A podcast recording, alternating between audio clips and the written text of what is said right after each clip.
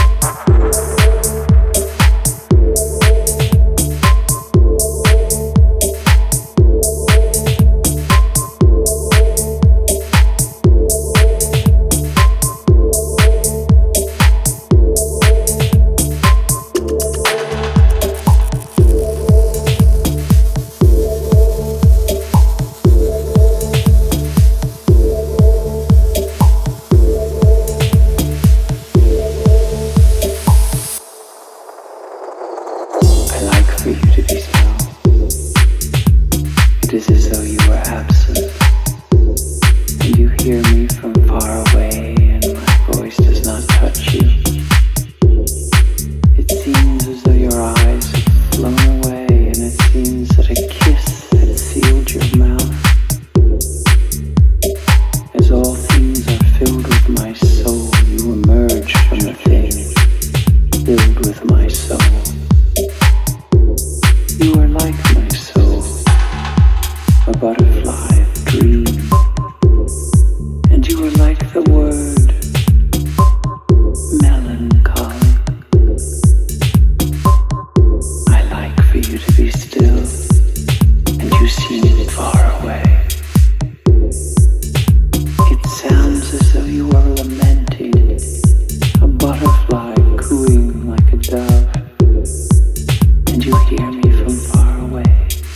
my voice does not reach you. Let me come to be still in your silence, and let me talk to you with your silence that is bright as a lamp, simple as a ring.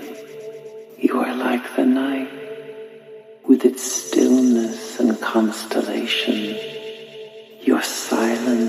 That of a star, as remote and candid. I like for you to be still. It is as though you were absent, distant and full of sorrow, as though you would die.